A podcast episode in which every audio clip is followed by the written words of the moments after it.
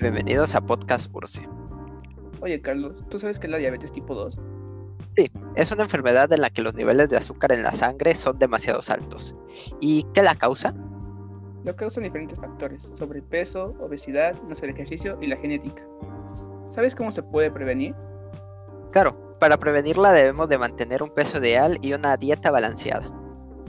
Muchas gracias por la información, espero que les sea de ayuda. Oye.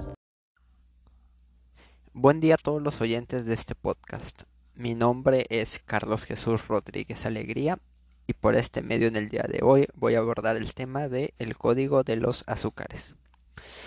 Los seres vivos requieren capacidades de codificación extraordinariamente grandes debido a que cada suceso de transferencia de información, sea la conversión de un sustrato en un producto dentro del sitio activo de una enzima, la transducción de una señal hormonal o la interiorización de una célula bacteriana por un macrófago es iniciado por la unión específica de una molécula única a otra que, que ha sido seleccionada entre millones de moléculas cercanas.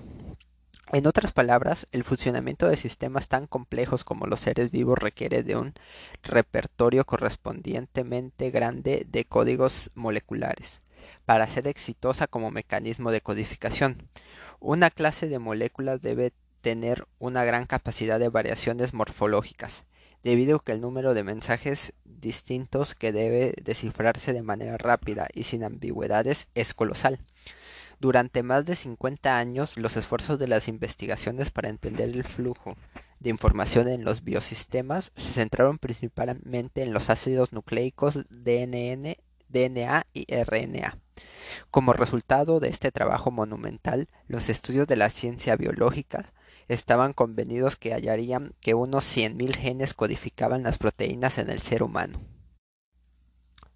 En cambio, el análisis de los datos generados por el proyecto del genoma humano reveló un número mucho menor. Las estimaciones varían dependiendo de la metodología y de los programas de computadora usados, entre 20.000 y 40.000 genes codificadores de proteínas. La mayoría de las estimaciones refieren alrededor de 30.000. Cualquiera que sean las razones de esta cantidad sorpresivamente baja, se sabe que los seres vivos tienen dos estrategias para expandir la capacidad de codificación de sus genes, el corte y empalme alternativo y la modificación covalente. El corte y el empalme alternativo es un mecanismo por el cual las eucariotas producen varios polipétidos a partir del mismo gen, cortando transcritos de mRNA y luego empalmando varias combinaciones de fragmento de RNA. Cada tipo de producto de mRNA empalmado se traduce en un polipétido único. Las modificaciones posttraduccionales son cambios catalizados por enzimas en la estructura de una proteína que ocurren después de su síntesis. De todos los tipos de modificaciones posttraduccionales, eh, por ejemplo la fosforilación, la acentilación y la escisión proteólica, eh, la glucosilación es el más importante en términos de la capacidad codificadora, como ilustra el siguiente ejemplo.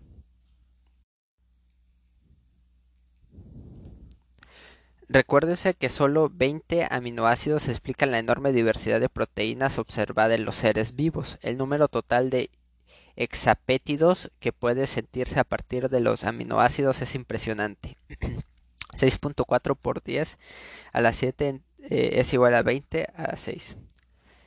Los carbohidratos tienen prioridades estructurales, por ejemplo, variación de enlaces glucosídicos, ramificaciones e isómeros anoméricos, que les dan una capacidad codificadora significativa. En, contraste con los enlaces peptídicos, eh, que se forman solo entre los grupos arruno y carboxilo, eh, de los aminoácidos para crear una molécula peptídica lineal. Los enlaces glucosídicos entre monosacáridos pueden ser mucho más variables. En consecuencia, el número potencial de permutaciones en los oligosacáridos es sustancialmente mayor por el pronosticado para los péptidos. Por ejemplo, el número total de hexasacáridos lineales y ramificados posibles que pueden formarse a partir de 20 monosacáridos simples o modificados es 1.44 por 10 a la 15, además de sus inmensas posibilidades combinatorias, los oligosacáridos unidos o proteínas a lípidos tienen una propiedad más. Su inflexibilidad relativa en comparación con los péptidos, lo cual permite unirse a más precisos ligandos. Una vez definiendo los códigos de los azúcares, vamos a ver los traductores del código. Una vez que la información ha sido codificada, debe traducirse la interpretación del código de los azúcares, la realizan las lectinas. Estas son proteínas de unión de carbohidratos que son anticuerpos que no son anticuerpos ni tienen actividad enzimática. Originalmente descubierta en plantas, ahora se sabe que existen en todos los organismos. Las lectinas, que suelen estar formadas por dos o cuatro subunidades, poseen dominio del reconocimiento que se unen a grupos carbohidratos específicos a través de lances de hidrógeno, de fuerzas de Van der y de interacciones hidrófobas. Entre los procesos biológicos que implica unión a lectina se incluye una gama de interacción célula con célula. Son ejemplos notables las infecciones por microorganismos, los mecanismos de muchas toxinas y procesos fisiológicos como el rodeamiento de, los leucocitos. Muchas infecciones bacterianas inician con un microorganismo. Se fijan con firmeza en las células del hospedador. A menudo, la fijación es mediada por el enlace de lectinas bacterianas a oligosacáridos ubicados en la superficie celular. Helicobacter pylori, agente causal de gastritis y de, úlceras estomacales, poseen varias lectinas que le permiten establecer una infección crónica en la capa mucosa que recubre al estómago. Una de estas lectinas se une con gran afinidad a una porción del determinante de grupo sanguíneo tipo O o un oglisosacárido. Esta circunstancia explica la observación de que las personas con sangre tipo O tienen un ingreso mucho mayor al desarrollar úlceras que los sujetos con otros tipos sanguíneos. Sin embargo, los individuos con sangre tipo A o B no son inmunes a la infección dado que las bacterias pueden usar otras lectinas para adherirse. Los efectos dañinos de muchas toxinas bacterianas ocurren solo después de la endocitosis en la célula del hospedador, un proceso que indica con la asociación ligando-lectina. La unión de la subunidad B de la toxina del cólera a un glucolípido localizado en la superficie de las células intestinales causa la captación de la subunidad A. Tóxica. Una vez interiorizada, la subunidad A interrumpe el mecanismo que regula el transporte de cloruros, un proceso que causa diarrea potencialmente letal. Los azúcares, también conocidos como monosacáridos o carbohidratos, son moléculas con varios grupos hidroxilo y uno carbonilo. Los azúcares se clasifican en función de la posición de este último grupo funcional, del número de átomos de carbono que los componen y su quiralidad, debido a la presencia de carbonos asimétricos. Así pues, la elevada variabilidad estructural y a nivel de composición de un glicano proviene 1. de la combinación independiente del número de carbonos y del tipo de anillo que forma cada molécula de azúcar del polímero. 2. de sus estados anoméricos o tipo de enlace entre sí. 3. De la posición de los enlaces con otros azúcares. Y 4. Y de las posibilidades sustituciones químicas, por ejemplo grupos fosfatos, sulfato, etc. presentes en cada uno de ellos. Los glicanos pueden cumplir funciones estructurales y protectoras, como en el caso de la célula o la quintina o hacer posible el almacenamiento de energía, como sucede en el glicógeno o el almidón. Sin embargo, de forma invariable, los glicanos se encuentran en las interfaces o zonas de interacción entre distintos organismos. tejidos o células haciendo posible su contacto y facilitando el traslado de información específica. Debido a su capacidad para codificar una enorme capacidad de información. La localización de los glicanos en estas zonas de interacción, como son por ejemplo las superficies celulares, donde el espacio para la presentación de mensajes limitado favorece la comunicación intercelular. El mecanismo de biosíntesis de los glicanos depende de una maquinaria enzimática compleja formada principalmente por glicosiltransferasas y glicosidasas. Estas enzimas localizadas generalmente en la vía secretora de las células actúan añadiendo o retirando monosacáridos del glicano en formación, sin seguir un modelo o patrón previo establecido, como sí sucede en el caso de los ácidos nucleicos o las proteínas. De esta forma, las estructuras finales de los glicanos expuestos en la superficie celular representan a su biosíntesis y maduración. Además, el hecho de que los glicanos sean a menudo punto de anclaje o entrada en las células organismos patógenos, eh, unido a la mencionada flexibilidad de sus procesos biosintéticos, hace que estas moléculas se vean especialmente implicadas en el mecanismo evolutivo. Para finalizar, eh, podemos resumir que por lo tanto los glicanos son especialmente susceptibles a los denominados efectos evolutivos de reina roja, en lo que las células u organismos hospedadores atacados por patógenos alteran sus, patrones de expresión de glicanos sin comprender su supervivencia, para evadir la acción de estos, de estos. A su vez, los patógenos tratan de adaptarse y reconocer estos nuevos glicanos. de esta forma favorecen fenómenos de evolución, adaptación y competición constante, los cuales sin embargo entienden a mantener la relación hospedador-patógeno. Y bueno, esto fue todo por el podcast de hoy. Eh, les agradezco mucho su atención y eh, muchas gracias.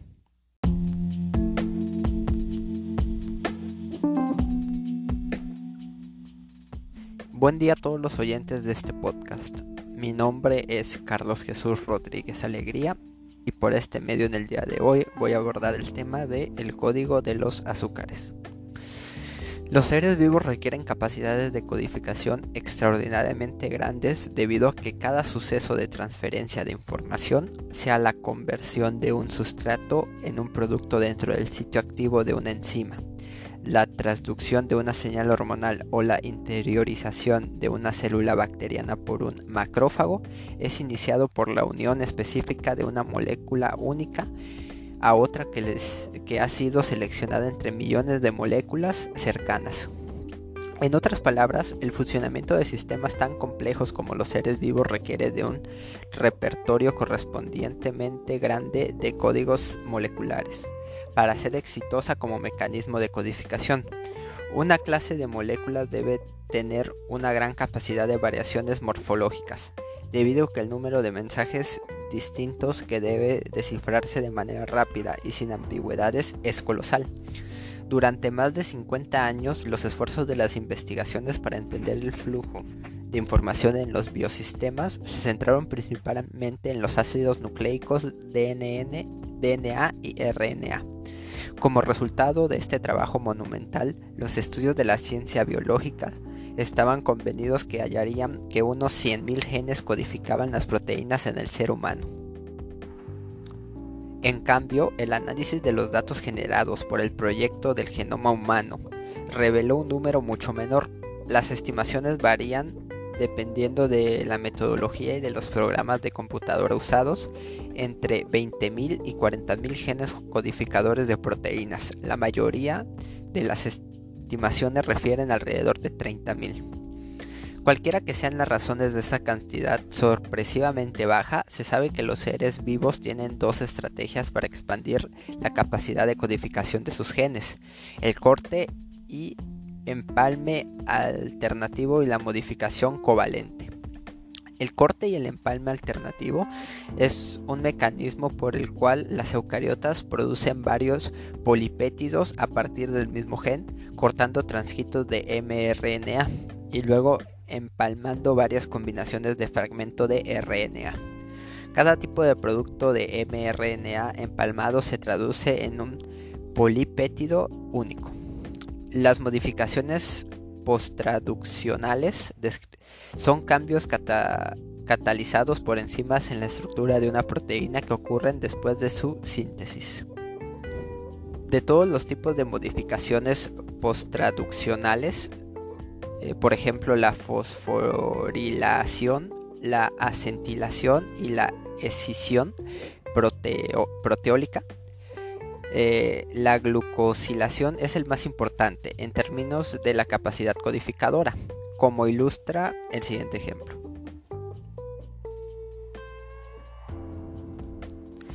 Recuérdese que solo 20 aminoácidos explican la enorme diversidad de proteínas observada en los seres vivos. El número total de hexapétidos que puede sentirse a partir de los aminoácidos es impresionante. 6.4 por 10 a la 7 eh, es igual a 20 a 6. Los carbohidratos tienen prioridades estructurales, por ejemplo, variación de enlaces glucosídicos, ramificaciones e isómeros anoméricos, que les dan una capacidad codificadora significativa. En, contraste con los enlaces peptídicos, eh, que se forman solo entre los grupos arruno y carboxilo, eh, de los aminoácidos para crear una molécula peptídica lineal. Los enlaces glucosídicos entre monosacáridos pueden ser mucho más variables. En consecuencia, el número potencial de permutaciones en los oligosacáridos es sustancialmente mayor por el pronosticado para los péptidos. Por ejemplo, el número total de hexasacáridos lineales y ramificados posibles que pueden formarse a partir de 20 monosacáridos simples o modificados es 1.44 por 10 a la 15. Además de sus inmensas posibilidades combinatorias, los oligosacáridos unidos o proteínas a lípidos tienen una propiedad más. Su inflexibilidad relativa en comparación con los péptidos, lo cual permite unirse a más precisos ligandos. Una vez definiendo los códigos de los azúcares, vamos a ver los traductores del código. Una vez que la información ha sido codificada, debe traducirse la interpretación del código de los azúcares, la realizan las lectinas. Estas son proteínas de unión de carbohidratos que son anticuerpos que no son anticuerpos ni tienen actividad enzimática. Originalmente descubierta en plantas, ahora se sabe que existen en todos los organismos. Las lectinas, que suelen estar formadas por dos o cuatro subunidades, poseen dominio del reconocimiento que se unen a grupos carbohidratos específicos a través de lances de hidrógeno, de fuerzas de Van der y de interacciones hidrófobas. Entre los procesos biológicos que implica unión a lectina se incluye una gama de interacción célula con célula. Son ejemplos notables las infecciones por microorganismos, los mecanismos de muchas toxinas y procesos fisiológicos como el rodeamiento de, las de los leucocitos. Muchas infecciones bacterianas inician con un microorganismo. Se fijan con firmeza en las células del hospedador a menudo, la fijación es mediada por el enlace de lectinas bacterianas a oligosacáridos ubicados en la superficie celular. Helicobacter pylori, agente causal de gastritis y de, úlceras estomacales, poseen varias lectinas que le permiten establecer una infección crónica en la capa mucosa que recubre al estómago. Una de estas lectinas se une con gran afinidad a una porción del determinante de grupo sanguíneo tipo O o un oglisosacárido. Esta circunstancia explica la observación de que las personas con sangre tipo O tienen un ingreso mucho mayor al desarrollar úlceras que los sujetos con otros tipos sanguíneos. Sin embargo, los individuos con sangre tipo A o B no son inmunes a la infección dado que las bacterias pueden usar otras lectinas para adherirse. Los efectos dañinos de muchas toxinas bacterianas ocurren solo después de la endocitosis en la célula del hospedador. un proceso que indica con la asociación ligando-lectina. La unión de la subunidad B de la toxina del cólera a un glucolípido localizado en la superficie de las células intestinales causa la captación de la subunidad A. Tóxica. Una vez interiorizada, la subunidad A interrumpe el mecanismo que regula el transporte de cloruros, un proceso que causa diarrea potencialmente letal. Los azúcares, también conocidos como monosacáridos o carbohidratos, son moléculas con varios grupos hidroxilo y uno carbonilo. Los azúcares se clasifican en función de la posición de este último grupo funcional, del número de átomos de carbono que los componen y su quiralidad, debido a la presencia de carbonos asimétricos. Así pues, la elevada variabilidad estructural y a nivel de composición de un glicano proviene 1. De la combinación independiente del número de carbonos y del tipo de anillo que forma cada molécula de azúcar del polímero. 2. De sus estados anoméricos o tipo de lance entre sí. 3. De la posición de los enlaces con otros azúcares. Y 4. Y de las posibilidades sustituciones químicas, por ejemplo grupos fosfatos, sulfato, etc. presentes en cada uno de ellos. Los glicanos pueden cumplir funciones estructurales y protectoras, como en el caso de la célula o la quintina o hacer posible el almacenamiento de energía, como sucede en el glicógeno o el almidón. Sin embargo, de forma invariable, los glicanos se encuentran en las interfaces o zonas de interacción entre distintos organismos, tejidos o células haciendo posible su contacto y facilitando el traslado de información específica. Debido a su capacidad para codificar una enorme capacidad de información. La localización de los glicanos en estas zonas de interacción, como son por ejemplo las superficies celulares, donde el espacio para la presentación de mensajes limitado favorece la comunicación intercelular. El mecanismo de biosíntesis de los glicanos depende de una maquinaria enzimática compleja formada principalmente por glicosiltransferasas y glicosidasas.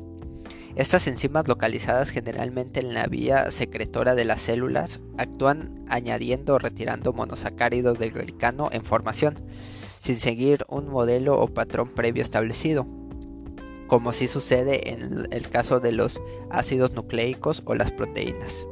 De esta forma, las estructuras finales de los glicanos expuestos en la superficie celular representan a su biosíntesis y maduración.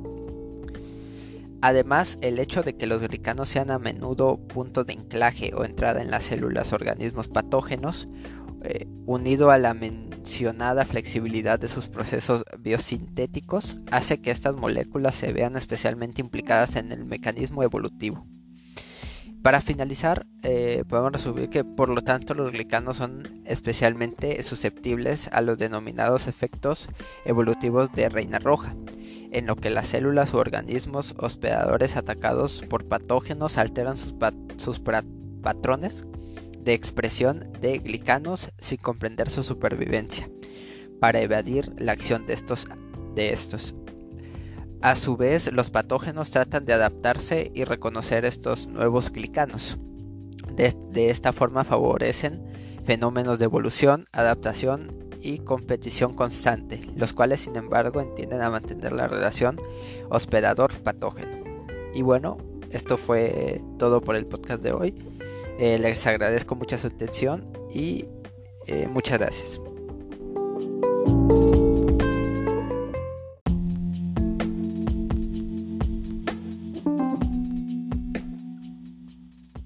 Buen día a todos los oyentes de este podcast. Mi nombre es Carlos Jesús Rodríguez Alegría y por este medio en el día de hoy voy a abordar el tema de el código de los azúcares. Los seres vivos requieren capacidades de codificación extraordinariamente grandes debido a que cada suceso de transferencia de información, sea la conversión de un sustrato en un producto dentro del sitio activo de una enzima, la transducción de una señal hormonal o la interiorización de una célula bacteriana por un macrófago es iniciado por la unión específica de una molécula única a otra que, les, que ha sido seleccionada entre millones de moléculas cercanas. En otras palabras, el funcionamiento de sistemas tan complejos como los seres vivos requiere de un repertorio correspondientemente grande de códigos moleculares para ser exitosa como mecanismo de codificación. Una clase de moléculas debe tener una gran capacidad de variaciones morfológicas, debido a que el número de mensajes distintos que debe descifrarse de manera rápida y sin ambigüedades es colosal. Durante más de 50 años, los esfuerzos de las investigaciones para entender el flujo de información en los biosistemas se centraron principalmente en los ácidos nucleicos DNA y RNA. Como resultado de este trabajo monumental, los estudios de la ciencia biológica estaban convenidos que hallarían que unos 100.000 genes codificaban las proteínas en el ser humano. En cambio, el análisis de los datos generados por el proyecto del genoma humano reveló un número mucho menor. Las estimaciones varían dependiendo de la metodología y de los programas de computadora usados, entre 20.000 y 40.000 genes codificadores de proteínas. La mayoría de las estimaciones refieren alrededor de 30.000. Cualquiera que sean las razones de esta cantidad sorpresivamente baja, se sabe que los seres vivos tienen dos estrategias para expandir la capacidad de codificación de sus genes, el corte y empalme alternativo y la modificación covalente. El corte y el empalme alternativo es un mecanismo por el cual las eucariotas producen varios polipétidos a partir del mismo gen, cortando transcritos de mRNA y luego empalmando varias combinaciones de fragmento de RNA. Cada tipo de producto de mRNA empalmado se traduce en un polipétido único. Las modificaciones posttraduccionales son cambios catalizados por enzimas en la estructura de una proteína que ocurren después de su síntesis. De todos los tipos de modificaciones posttraduccionales, eh, por ejemplo la fosforilación, la acentilación y la escisión proteólica, eh, la glucosilación es el más importante en términos de la capacidad codificadora, como ilustra el siguiente ejemplo.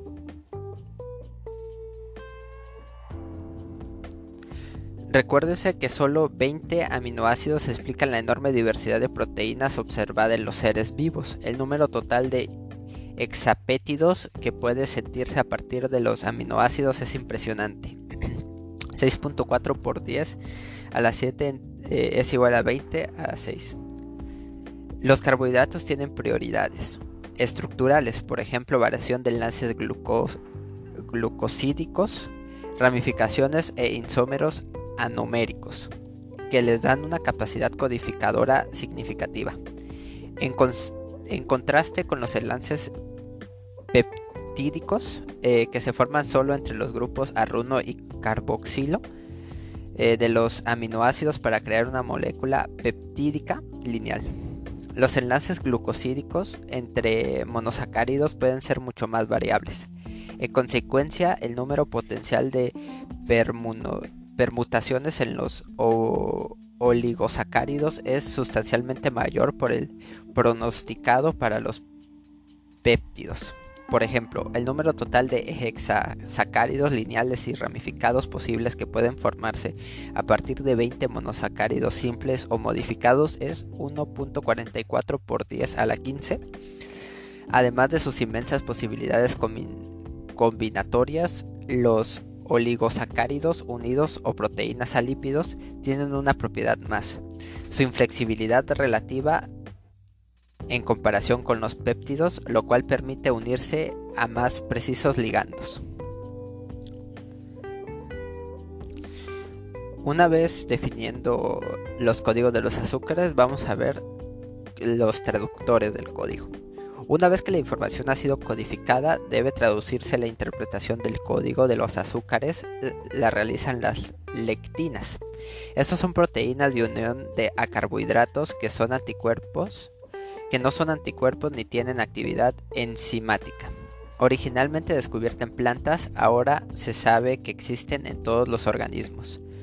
Las lectinas, que suelen estar formadas por dos o cuatro subunidades, poseen dominio del reconocimiento que se unen a grupos carbohidratos específicos a través de lances de hidrógeno, de fuerzas de Van der y de interacciones hidrófobas. Entre los procesos biológicos que implica unión a lectina se incluye una gama de interacción célula con célula. Son ejemplos notables las infecciones por microorganismos, los mecanismos de muchas toxinas y procesos fisiológicos como el rodeamiento de, las de los leucocitos. Muchas infecciones bacterianas inician con un microorganismo. Se fijan con firmeza en las células del hospedador. A menudo, la fijación es mediada por el enlace de lectinas bacterianas a oligosacáridos ubicados en la superficie celular. Helicobacter pylori, agente causal de gastritis y de, úlceras estomacales, poseen varias lectinas que le permiten establecer una infección crónica en la capa mucosa que recubre al estómago. Una de estas lectinas se une con gran afinidad a una porción del determinante de grupo sanguíneo tipo O o un oglisosacárido. Esta circunstancia explica la observación de que las personas con sangre tipo O tienen un ingreso mucho mayor al desarrollar úlceras que los sujetos con otros tipos sanguíneos. Sin embargo, los individuos con sangre tipo A o B no son inmunes a la infección, dado que las bacterias pueden usar otras lectinas para adherirse. Los efectos dañinos de muchas toxinas bacterianas ocurren solo después de la endocitosis en la célula del hospedador, un proceso que indica con la asociación ligando-lectina. La unión de la subunidad B de la toxina del cólera a un glucolípido localizado en la superficie de las células intestinales causa la captación de la subunidad A tóxica. Una vez interiorizada, la subunidad A interrumpe el mecanismo que regula el transporte de cloruros, un proceso que causa diarrea potencialmente letal. Los azúcares, también conocidos como monosacáridos o carbohidratos, son moléculas con varios grupos hidroxilo y uno carbonilo. Los azúcares se clasifican en función de la posición de este último grupo funcional del número de átomos de carbono que los componen y su quiralidad, debido a la presencia de carbonos asimétricos. Así pues, la elevada variabilidad estructural y a nivel de composición de un glicano proviene 1. De la combinación independiente del número de carbonos y del tipo de anillo que forma cada molécula de azúcar del polímero. 2. De sus estados anoméricos o tipo de enlace entre sí. 3. De la posición de los enlaces con otros azúcares. Y 4. Y de las posibilidades sustituciones químicas, por ejemplo grupos fosfatos, sulfato, etc. presentes en cada uno de ellos. Los glicanos pueden cumplir funciones estructurales y protectoras, como en el caso de la célula o la quintina, o hacer posible el almacenamiento de energía, como sucede en el glicógeno o el almidón. Sin embargo, de forma invariable, los glicanos se encuentran en las interfaces o zonas de interacción entre distintos organismos, tejidos o células haciendo posible su contacto y facilitando el traslado de información específica. Debido a su capacidad para codificar una enorme capacidad de información. La localización de los glicanos en estas zonas de interacción, como son por ejemplo las superficies celulares, donde el espacio para la presentación de mensajes limitado favorece la comunicación intercelular. El mecanismo de biosíntesis de los glicanos depende de una maquinaria enzimática compleja formada principalmente por glicosiltransferasas y glicosidasas. Estas enzimas localizadas generalmente en la vía secretora de las células actúan añadiendo o retirando monosacáridos del glicano en formación, sin seguir un modelo o patrón previo establecido. como sí sucede en el caso de los ácidos nucleicos o las proteínas. De esta forma, las estructuras finales de los glicanos expuestos en la superficie celular representan a su biosíntesis y maduración. Además, el hecho de que los glicanos sean a menudo punto de anclaje o entrada en las células organismos patógenos, eh, unido a la mencionada flexibilidad de sus procesos biosintéticos, hace que estas moléculas se vean especialmente implicadas en el mecanismo evolutivo. Para finalizar, eh, podemos resumir que por lo tanto los glicanos son especialmente susceptibles a los denominados efectos evolutivos de reina roja, en lo que las células u organismos hospedadores atacados por patógenos alteran sus, patrones de expresión de glicanos sin comprender su supervivencia, para evadir la acción de estos, de estos a su vez, los patógenos tratan de adaptarse y reconocer estos nuevos glicanos. De, esta forma favorecen fenómenos de evolución, adaptación y competición constante, los cuales sin embargo entienden a mantener la relación hospedador-patógeno. Y bueno, esto fue todo por el podcast de hoy. Eh, les agradezco mucha su atención y eh, muchas gracias.